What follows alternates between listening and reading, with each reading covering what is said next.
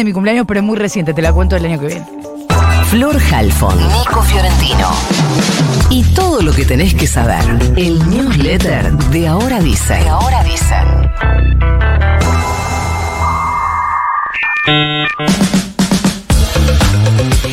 Esto no le va a gustar a Feynman, pero entre hoy y mañana, universidades de todo el país van a hacer una serie de actividades en defensa de la educación pública de cara al balotaje presidencial del domingo obviamente pronunciándose en contra de las declaraciones de Javier Milei. Hoy a las 10 de la mañana, estudiantes investigadores no docentes de la Universidad de Santiago del Estero, por ejemplo, convocaron a un cartelazo por la educación pública. A la tarde, agrupaciones gremiales docentes, organizaciones estudiantiles, sociales, políticas van a participar de un abrazo al complejo de la Universidad Nacional de Mar del Plata. Mañana un festival en la Facultad de Derecho de la UBA bajo la consigna La universidad pública es presente y futuro, defenderla es una prioridad y así sucesivamente. Hoy empiezan los alegatos del juicio contra el exdirector del Sanatorio de la Trinidad, Roberto Martingano, por el encubrimiento de la muerte de la periodista Débora Pérez Volpin en febrero de 2018 como consecuencia de una endoscopía mal hecha. Recordemos que eran estas dos cosas que se juzgaron, la otra ya se juzgó.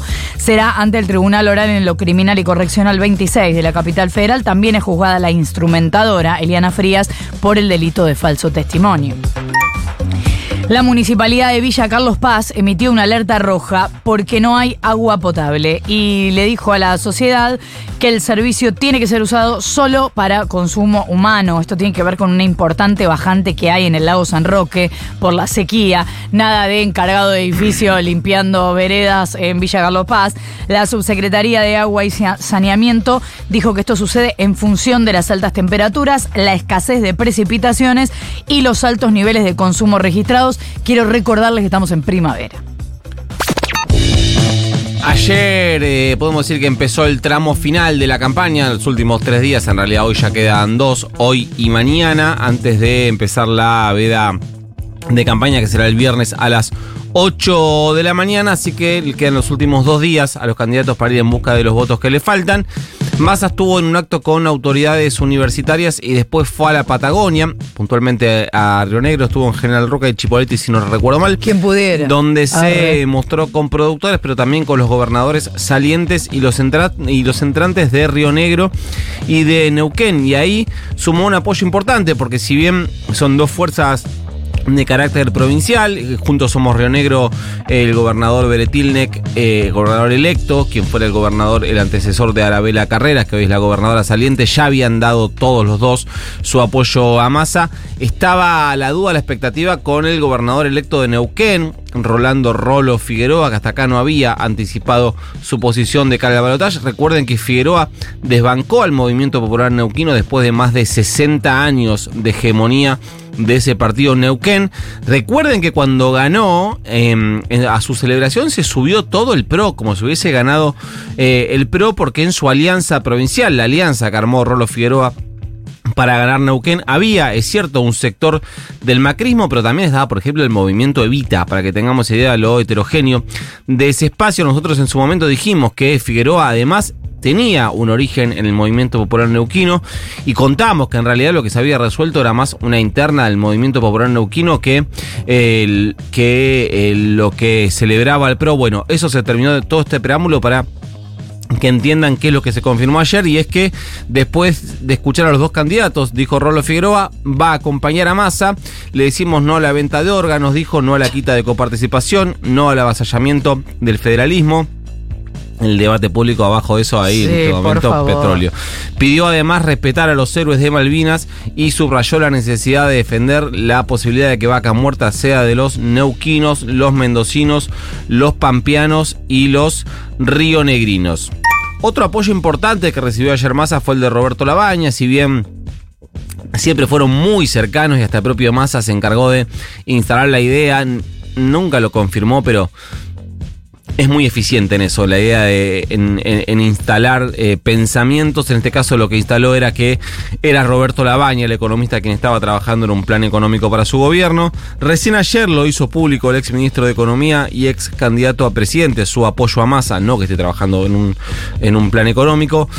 Dijo Labaña es esencial cerrar la grieta extremista de izquierda y de derecha, bueno, y juntarse en un centro progresista, dijo que incorpore, eh, aparte de quienes se dejaron ganar por la idea de concebir a la política como un conflicto permanente, dijo Raban, eh, Labaña es esencial para construir un futuro normal como el que deseamos. por eso Rabaña me pienso, parece que lo resume bien, está Sí, bien. es que digámosle Rabaña. es la, es la versión Medio Oriente.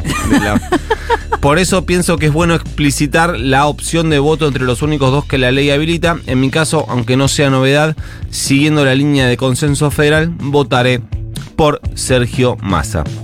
Siguiendo dentro del día en el que eh, sumó muchas figuritas para su álbum, Massa ayer también publicaron videos en sus redes sociales dos importantes presidentes en apoyo a la candidatura del ministro de Economía. Uno fue Luis Ignacio Lula da Silva, presidente del Brasil.